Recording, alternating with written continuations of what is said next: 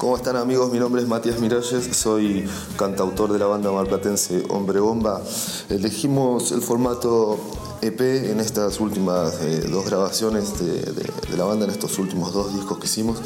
Eh, creo que es una forma, hoy por hoy, 2020 eh, es una forma más rápida de llegar a la gente, no por ahí tener que tener un disco completo, si bien un disco completo es un es un, como un deseo romántico y algo que nos gusta a todos los músicos y también a la gente, ¿no? Dedicarse a ponerse a un disco que nos gusta, es algo que nos gusta a todos, pero bueno, por ahí los tiempos que corren, eh, pues es más necesario estar, estar sacando EP para que no llegue tampoco a tardar tanto tiempo entre sacar un material y el otro y poder estar también más en comunicación con la gente que nos, que nos sigue o que nos seguirá en el futuro. Así que por eso elegimos un poco el formato EP parece más, más sencillo, menos pretencioso y, más concentrado, ya que no hay canciones de relleno, sino que son las canciones que realmente queremos que sean escuchadas. Pienso que es un disco muy luminoso, nosotros decidimos llamarlo Néctar y creo que tiene un lindo sentido eso porque el néctar, ¿no? Todos sabemos que es un trabajo que se consigue a, través del tiempo y de millones de pequeñas acciones y terminan en un, en un concentrado de néctar. Por eso nuestro disco se llama así, de hecho es un EP que tiene cinco canciones. No sé, particularmente las letras me gustan mucho, creo que son frescas, hablan de un poco de lo cotidiano, algunas, hay, hay algunas que otras letras de este mismo disco más eh, surrealistas y de la parte de la zona sur de la ciudad de Mar del Plata, de la zona de acantilados, con una visión más psicodélica. Y después hay historias encuentros de desamor hasta vistas de una forma graciosa. Es un, lindo disco Néctar para, invitarlos a, conocer la banda Hombre Bomba.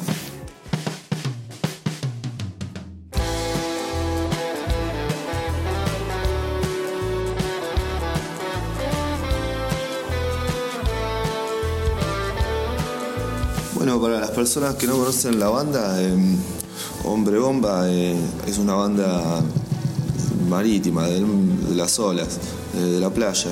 Es una banda que siente el verano más que el invierno. Hombre Bomba es una banda para escuchar, divertida, una banda que también puede ser reflexiva. Hombre Bomba es como todo, como, como somos nosotros. No somos por ahí de una manera, un día estamos tristes, un día estamos enojados, un día estamos felices. Hombre Bomba es así. Las canciones también son así y creo que eso es, legítimo y es una de las cosas que más me gustan de, Hombre Bomba.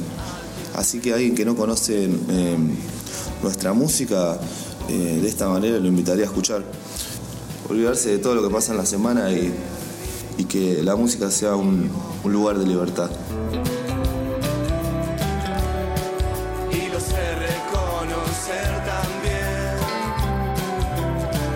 Bueno, el tema de la organización de, de la banda, siendo tantos integrantes, es, eh, es algo divertido porque bueno, hay muchas personalidades y la verdad que creo que eso lo hace más, más, rico. Y después, eh, bueno, creo que igual principalmente el, motivo es, es, la vida y la música misma, ¿no? Al haber, eh, al haber grabado las canciones que grabamos, que era por ahí un imaginario que estaba en la cabeza y, una vez que eso tiene una forma y suena en, un disco, hace que uno tenga la necesidad también después cuando, cuando uno está tocando como banda de poder reproducir ese sonido. Y nos gusta también eso de, poder, poder tocar todo lo posible. Así que bueno, hoy por hoy sí somos, un, somos varios músicos en escena, somos como siete. Eh, sin contar un montón de, gente que, que, está haciendo un apoyo desde otro lado que no está arriba del escenario, ¿no?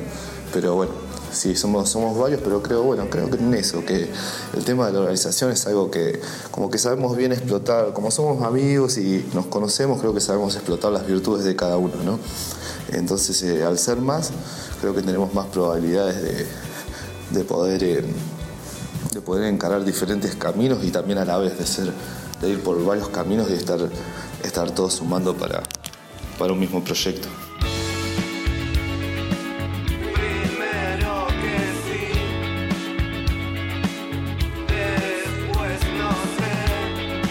Buenas, ¿cómo están todos?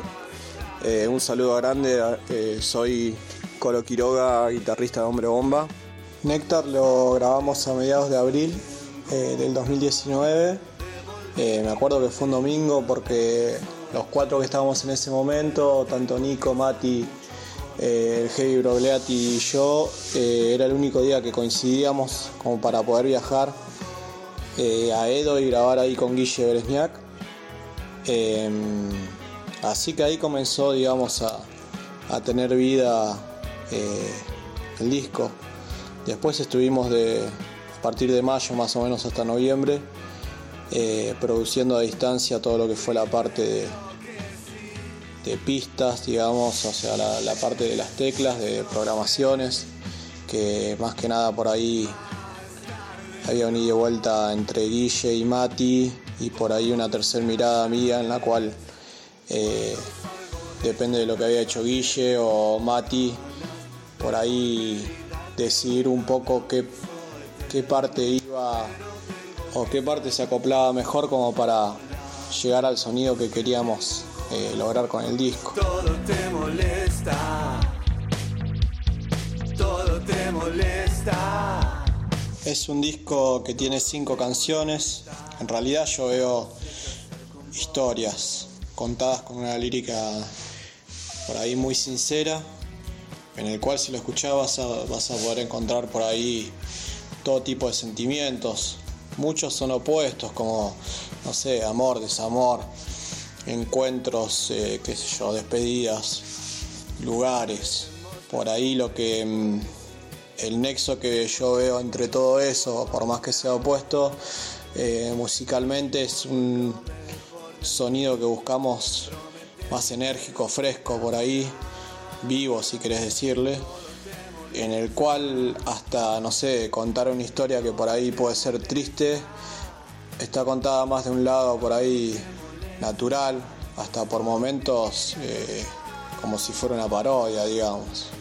Y conceptualmente la tapa y el nombre del disco eh, simbolizan y también muestran o por ahí te muestran, por así decirlo, con lo que te vas a encontrar adentro, digamos. O sea, son canciones muy lindas, por ahí en pequeñas cantidades, pero con un laburo y una dedicación como si hubieran sido 10.